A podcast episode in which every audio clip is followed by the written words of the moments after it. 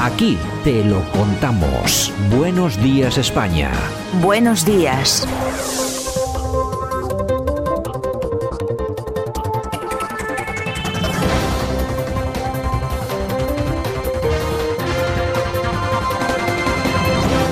Pues aquí estamos este 27 del 12 del 2021, estamos acabando el año y no podía faltar aquí en el programa en Buenos Días España nuestra portada en la que intentamos llevar los titulares más interesantes de las noticias producidas en las últimas horas, en esta ocasión pues en las últimas 48-72 horas y analizarlas con nuestro buen amigo el profesor Sergio Fernández Riquelme. Don Sergio, ¿qué tal? Buenos días. Muy buenos días, Santiago. ¿Qué tal la Navidad? ¿Todo bien, no? ¿En familia? ¿Tranquilos? Sí, genial, en familia. Bueno, como debe ser. Menos mal que todavía hay personas que seguimos manteniendo el espíritu de la Navidad. Si fuera por todos estos, la verdad es que acababan con la Navidad bueno, eh, de un año para otro, básicamente. Bueno, el que también, bueno, hay, hay gente que lo ve mal, porque está muy claro, no este tema de la Navidad, con todos los ataques que hemos recibido este año, la verdad es que a uno le preocupa un poquito qué es lo que pueda pasar, pero el que tiene que estar también muy preocupado es el rey. Tú fíjate que este año el hombre eh, ha registrado una audiencia de 8 millones de espectadores en su mensaje de Navidad. Hay que tener en cuenta que más de 32 plataformas transmitían el mensaje, pero el dato importante, 2,8 millones de espectadores han dejado de ver el mensaje del rey, Sergio. ¿Quién lo iba a decir? Que iba a tener razón un siglo después el canciller prusiano Otto von Bismarck. La libertad es un lujo que no todos pueden permitirse.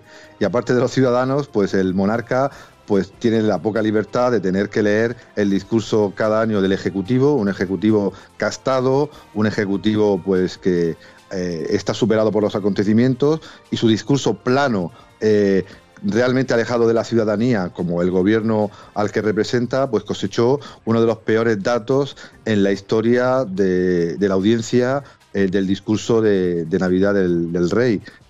una media de menos de 8 millones de espectadores y un 64,1 de cuota de pantalla. Un discurso, vuelvo a repetir, plano, eh, lleno de redundancias, eh, porque tiene que leer lo que le mandan desde el gobierno y que creo que solamente ha seguido, mm, ha sido seguido de manera masiva, pues en regiones pues como Murcia, Castilla-La Mancha, pero creo que a día de hoy eh, la figura del monarca está muy quemada por los problemas que ha tenido familiares y por representar a un gobierno que creo que no da la talla en este 2021. Aquí está pasando lo mismo que pasa con la iglesia, ¿no? Vemos las iglesias cada vez más vacías, no me extraña, porque con los mensajes que nos llegan desde, desde Roma, pues eh, uno se pone un poco a la defensiva. Y lo mismo está ocurriendo en esta ocasión con la Casa Real, a la que muchos apoyamos, incluso siendo republicanos como yo, y apoyo mucho a la, a la Casa Real, al rey, a la reina, pero eh, creo, y además yo creo que es honesto decirlo, que es por necesidad, porque necesitamos una especie de pegamento, una argamasa que sea capaz de mantener todo esto junto.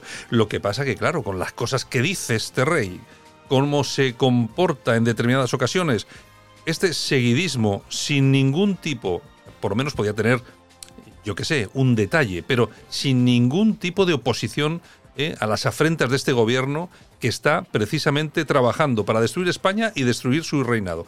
No me extraña que cada vez lo vean menos personas. Oye, cada uno tiene pues lo que se lo que se va mereciendo. Los que no tienen lo que se merecen, pero se lo está dando Pedro Sánchez son los presos de ETA. El gobierno está acabando poco a poco con la política de dispersión de los presos y los datos no engañan. En diciembre del 2020 había 46 reclusos etarras, por ejemplo, en Andalucía y solo 15 en centros penitenciarios del País Vasco. Bueno, pues ahora, justo un año después, no quedan presos de la banda en tierras andaluzas y 58 están en las tres cárceles vascas. Y así para todo, Sergio. La izquierda Berchales sí que tiene libertad. Tiene libertad para hacer homenajes eh, vergonzosos a etarras condenados por delitos eh, gravísimos. Tiene la libertad para coaccionar al gobierno eh, y para que pueda tener una mayoría parlamentaria, ni más ni menos que a nivel nacional. Y también tiene la libertad de ir poco a poco trayendo a sanguinarios asesinos que estaban dispersos, como tú has señalado, por toda España, a pues las cárceles de, del País Vasco, Nanclares de Oca, Bausauri y Martutene. Un dato pues horroroso que indica que no solo el gobierno del PSOE, sino incluso también el gobierno del PP han traído progresivamente a estos presos sin prácticamente ninguna contrapartida del mundo Berchale Ahora sí, ahora sí tiene la contrapartida de que sus votos son fundamentales, necesarios, eh, paradójicamente, para sostener al gobierno central. Bueno, ¿cómo están las cosas? Eh, vamos a ver, eh, las tareas que se van a quedar pendientes de este 2021 para el 22 o para cuando sea, depende. Una de ellas es la de Marruecos. Vamos a ver, cada hay que tener que cada, cada ministro tiene sus competencias. En esta ocasión vamos a hablar del que tiene pues una competencia muy importante en nuestra relación con, Marruecos, cada, casi seis meses después de la llegada al Palacio de Santa Cruz de José Manuel Álvarez. Eh, se encara el 2022 sin haber conseguido resolver la crisis diplomática con Marruecos como ha quedado de manifiesto eh, esta última semana, tras el nuevo rifirrafe entre ambos gobiernos, esta vez por la gestión del COVID-19 y las acusaciones de Marruecos. Fíjate tú, qué, importantes acusaciones de que España está poniendo en riesgo la propia salud de los ciudadanos de Marruecos. Bueno, este asunto queda pendiente del 21. Yo no creo que se vaya a resolver en el 22. Muy raro me parecería, Sergio. Porque el reino alawí tiene las manos libres. Israel Estados Unidos y el eje euroatlántico sin hacer preguntas sobre derechos humanos, sobre democracia, le ha dado carta blanca prácticamente en la zona y puede mandar inmigrantes cuando le dé la gana. Puede insultar al gobierno español en el tema del coronavirus, puede llevarse pues las inversiones militares de, la OTAN, puede eh, conseguir muchas cosas que antes pues ni soñaban, ¿no? Y lo ha hecho porque ha mostrado un plan y ha mostrado una sumisión absoluta pues, a este eje, euroatlántico. Y España, que era pues el país mm, predilecto de la OTAN en, el Mediterráneo para eh, temas militares, temas comerciales, etcétera, etcétera, pues está viendo como Marruecos, un país mucho más pobre y un país mucho más subdesarrollado le está ganando la partida, determinando la agenda, determinando las condiciones y determinando pues, las propias relaciones bilaterales. Espero que José Manuel Álvarez se dé cuenta de que sin un plan claro y conciso, España tiene todas las que perder ante un Marruecos que está jugando muy bien sus cartas. Bueno, y nosotros que continuamos con la gincana, ¿no? De este 21 eh, al 22, quién está ganando, quién está perdiendo. Hay algunos que han ganado, y además, como siempre lo decimos, por obra y arte del gobierno, y es que se han concedido un total de 41 indultos durante la primera mitad del, año 2021 que incluyen a los, a los nueve concedidos a los condenados por el proceso independentista en Cataluña. La verdad es que esto del indulto se está convirtiendo en una herramienta que también cabrea bastante a los ciudadanos si le ponemos el micrófono, como hacemos en Radio Cadena, a los habitantes eh, normales de este país, pues se sienten indignados de que estos indultos políticos se den a personas que han intentado romper España, mientras que gente humilde, pues que por desgracia pues ha caído en la pobreza, en la delincuencia o en temas muy delicados eh, de manera pues obligada, injusta o, o sobrevenida, pues se pudren en la cárcel, ¿no? Nueve personas que están en, en, la, en, la, calle, no por arrepentimiento, no por humanidad, sino por otra vez contrapartidas de este gobierno para sostenerse en el Parlamento y, y a nivel y a nivel político una figura que tú lo has señalado muy bien. El indulto es un instrumento político de cualquier gobierno y en este caso es bastante humillante para el país. Y yo creo que cabrea bastante a los ciudadanos. Bueno, y todo esto mientras Pedro Sánchez está de, de vacaciones pagadas. Oye, con la que está cayendo, el hombre no se corta un pelo, ¿eh? Y este sí que es libre, ¿no?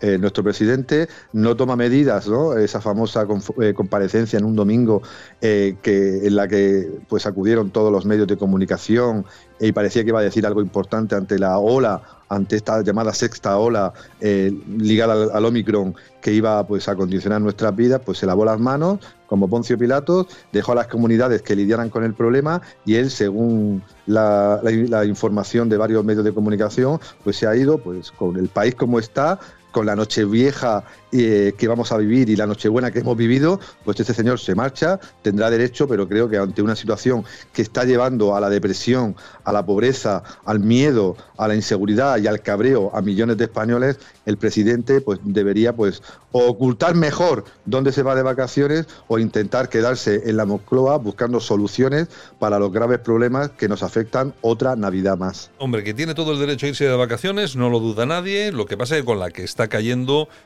moralmente, moralmente se podía haber quedado en Moncloa, que bastante bien se lo hubiera pasado porque tienen absolutamente todo, excepto playa, que yo creo que tienen de todo en Moncloa. Y la verdad es que los ciudadanos, bueno, pues más otra vez, tenemos que volver a decir lo mismo, ¿no? Tenemos pues lo que nos hemos merecido, lo que nos hemos ganado con, con nuestro voto. A mí me parece que si ante la situación que tenemos, si hubiera ido de vacaciones el señor Abascal, el señor Casado, la señora Arrimadas, ahora mismo las calles estarían, bueno, bueno, imagínate como verdaderos hormigueros y bueno, y la Moncloa rodeada, rodeada, Sergio. Seguro. Sí. ¿eh? Lo dijo Yolanda Díez eh, el otro día, ¿no? La mm, famosa vicepresidenta, eh, antes revolucionaria y ahora pues chic, ¿no? Que si cuando gobierne el Vox y el Partido Popular, que es una hipótesis bastante posible para dentro de, dos años, las calles iban casi a arder, ¿no? Iban a movilizarse. Ahora no, porque obviamente los lobbies, sindicatos y grupos de presión pues están bien calladitos con chiringuitos y subvenciones variadas. Y atención que hay otros que se presentan, pero vamos, eh, batalla ya organizada desde Soria para llegar hasta Madrid. Soria ya alcanza en dos horas los 800 avales necesarios para presentarse a las elecciones. Los conseguían ayer domingo en dos horas, Sergio. Esto quiere decir que hay una movilización muy importante en Soria. Hay una movilización importante y necesaria, eh, pero el problema es que si van a recorrer el mismo camino que Teruel existe, pues realmente eh, ese voto va a ser un voto inútil. O quizás no, un voto perfectamente calculado por el gobierno para que las circunscripciones pues más pequeñas o menos pobladas, pues ese escaño pues vaya a una formación que posiblemente digo posiblemente porque la historia reciente pues nos muestra lo que ha pasado con estas formaciones y en este caso con Teruel existe va fundamentalmente al PSOE y a Podemos, ¿no? Es una necesidad atender a la España vaciada, pero creo que y yo lo he defendido en muchas ocasiones en mis teorías del desarrollo humano, no va en este sentido. La representación política per se no consigue prácticamente nada, a menos que la jugada sea maestra. Una jugada mm, importante que sea capaz de cambiar o quitar gobiernos, pero si va a ser la sumisión como fue Teruel existe, creo que esta iniciativa tan necesaria para, para estas regiones vaciadas eh, como Soria, pues no va a llegar a ningún puerto. Bueno, y si te parece, vamos a acabar con, un, con una noticia que nos llega desde Ecuador. Me gustaría recordar a nuestros oyentes eh, que en muchas ocasiones hemos visto eh, detenidos a los que esperaba una multitud fuera de la comisaría o, fuera de la cárcel para intentar lincharlos, etcétera, etcétera. Es decir, lo que vamos a contar ahora no es que se aleje mucho de lo que podrían hacer, podríamos hacer los españoles en un momento determinado. Pero esto de la justicia eh, funciona en muchas ocasiones así. Dos presuntos sicarios, hay que tener en cuenta sicarios, son asesinos, han muerto tras ser quemados vivos en la ciudad de Bahía de Caraquez, en Ecuador, en la tarde del 25 de diciembre. Previamente habían tiroteado a una persona que resultó herida grave y más tarde falleció. Esto seguramente que es el exponente máximo de algo que hemos visto en España, sin, lógicamente, sin esa violencia, pero que seguramente si hubiera desaparecido la policía de en medio, hubiéramos visto algo muy parecido en España, Sergio. La ley del talión, ojo por, ojo, y diente por diente, ¿no?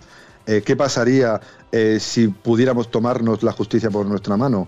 Y sobre todo viendo que en Latinoamérica la justicia pues es un auténtico desastre como muchos de sus países, pero en el fondo de nuestro corazón a que sí, ante hechos lamentables, horrorosos, durísimos que nos afectan como personas o como comunidad, pues tenemos a que sí esa tentación de, de tomarnos la justicia por nuestra mano. El problema es cuando los políticos están corrompidos, cuando los jueces están corrompidos y cuando el sistema está corrompido, la desesperación de muchas personas hace que esta ley del talión sea la única libertad posible. No es que estemos haciendo un llamamiento a ello, pero lo que, sí, lo que sí hacemos, lógicamente, es un llamamiento a los políticos para que entiendan, para que se, eh, se acerquen un poco más a los ciudadanos, a la calle, que entiendan cómo se sienten, cómo nos sentimos los ciudadanos con estas grandes injusticias que estamos viviendo día tras día en este país. Violaciones en grupo con personas que desaparecen, corrupción, golpes de Estado en Cataluña con eh, la gente ya en la calle. Bueno, y muchísimas más cosas. En todo caso, hay que entender, y los políticos tienen que entender que, lógicamente, no hay que dar un paso a utilizar la violencia, pero que los políticos tienen que entender que hay que endurecer el código penal, que a los eh, sinvergüenzas, a los ladrones, a los asesinos, a los golpistas, hay que condenarlos y hay que obligarles a cumplir sus condenas, que nos tenemos que dejar ya de los complejos, que está muy bien lo de la cadena perpetua y que un señor que está condenado por violar un bebé, por asesinar y violar a una mujer, etcétera, etcétera, tiene que pasarse el resto de su vida en la cárcel. Eso es lo que tienen que Ah, saber y ver los políticos. Que amén, que más claro agua. Lo que has dicho es, y además lo dice siempre, sin seguridad no hay libertad. Está claro. Don Sergio, pues nada, mañana regresamos con más noticias. Hasta mañana. Un abrazo muy fuerte.